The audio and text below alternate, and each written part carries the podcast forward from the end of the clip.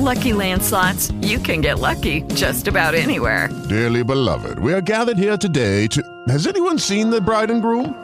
Sorry, sorry, we're here. We were getting lucky in the limo and we lost track of time. No, Lucky Land Casino, with cash prizes that add up quicker than a guest registry. In that case, I pronounce you lucky. Play for free at LuckyLandSlots.com. Daily bonuses are waiting. No purchase necessary. Void where prohibited by law. 18 plus. Terms and conditions apply. See website for details.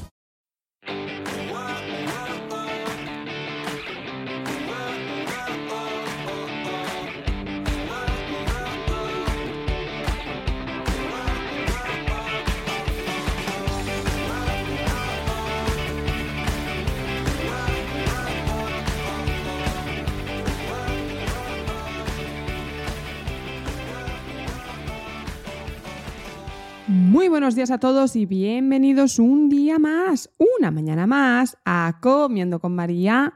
Hoy es jueves 9 de junio y yo soy María Merino, directora y cofundadora de comiendoconmaría.com vuestra plataforma online de alimentación y nutrición, donde ya sabéis que tenéis dos opciones o como siempre os cuento, ambas.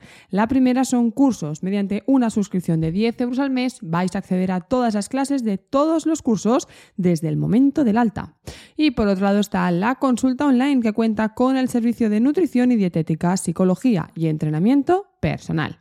En cualquier caso, hoy episodio 1286 vamos a hablar del entreno en vacío. Así que, bienvenidos y empezamos.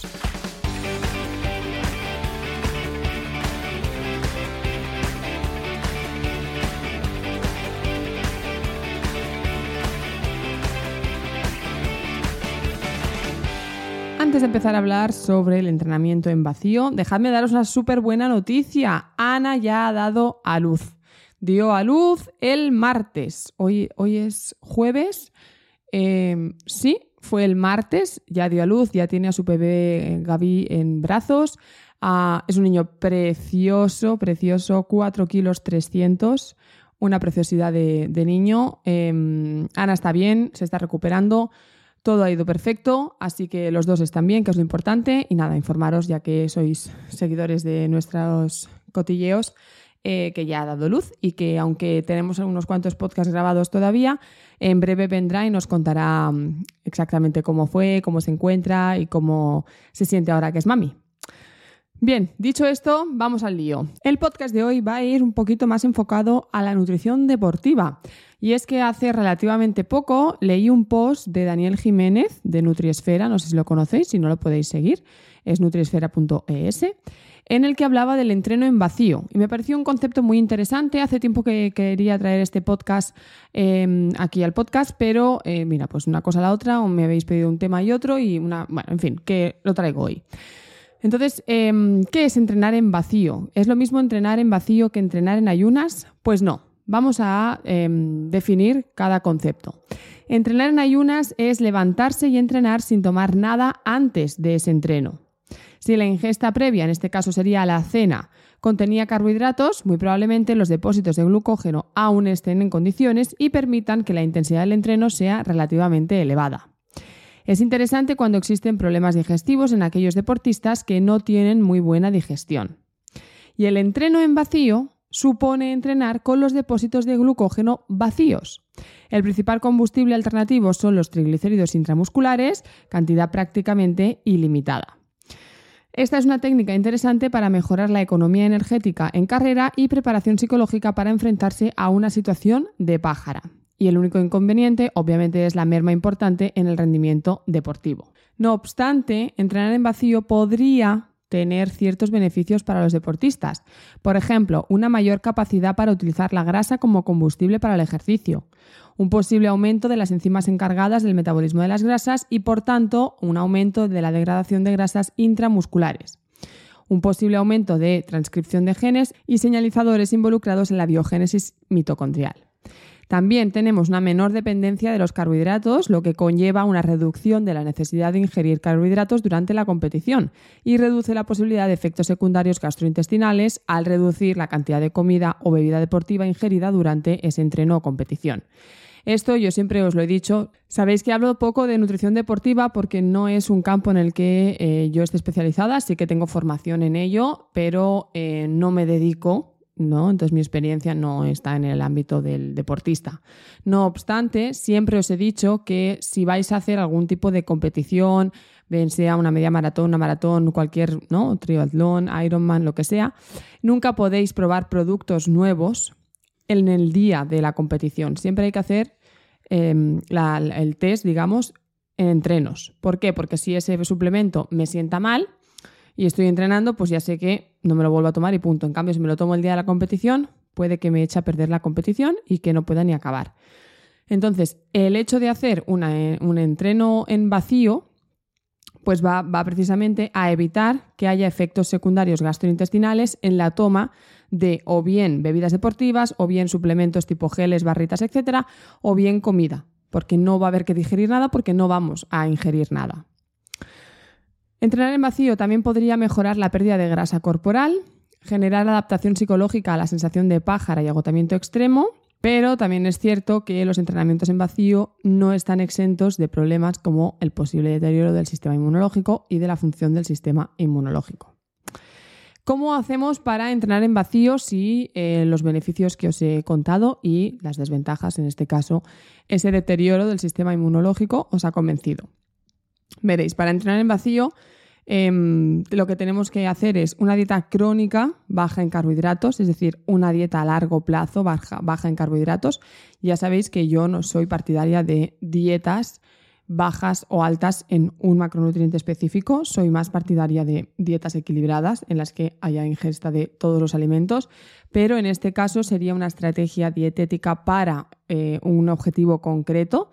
¿Vale? Siempre os hablo la keto, el ayuno intermitente, etc, etc.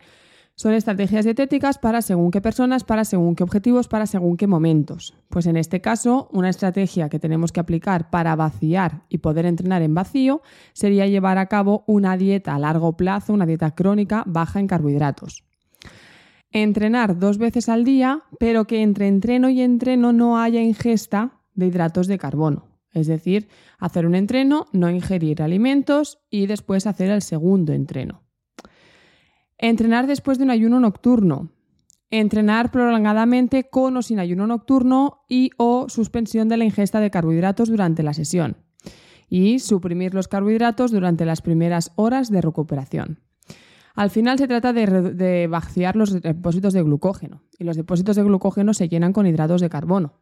Entonces, simplemente se trata de entrenar sin ingerir hidratos de carbono, hacer ayunos en los que tampoco haya ingesta de hidratos de carbono y entrenar en esas condiciones. Personalmente, ¿vale? Personalmente, no veo necesario entrenar en vacío. Sí que, pues como he dicho, puede tener, porque además es podría, ¿eh? no es asegurarlo, es que podría tener estos beneficios. Em, lo único que le veo como sentido a probar hacer un entreno en vacío o a entrenar en vacío es adaptarte psicológicamente a la sensación de pájara y al agotamiento extremo, por si estás preparándote, yo qué sé, una Titan Desert, ¿vale? Y bueno, pues puede que te des e-, esa sensación, esa situación. Entonces, que sepas cómo actuar, ¿no? Que tengas la experiencia de qué hacer en un estado de pájara o de agotamiento extremo. Me parece interesante, ¿no? No tener que enfrentarte a esa situación de primeras el día de la competición. Ahora, mantener un entreno en vacío en tu día a día, pues no lo veo. Ya sería cosa de valorar el tipo de deportista con el que estamos hablando, porque esto depende mucho de cada persona. Pero em, yo no, lo recomiendo, no os voy a decir entrenar en vacío, porque no.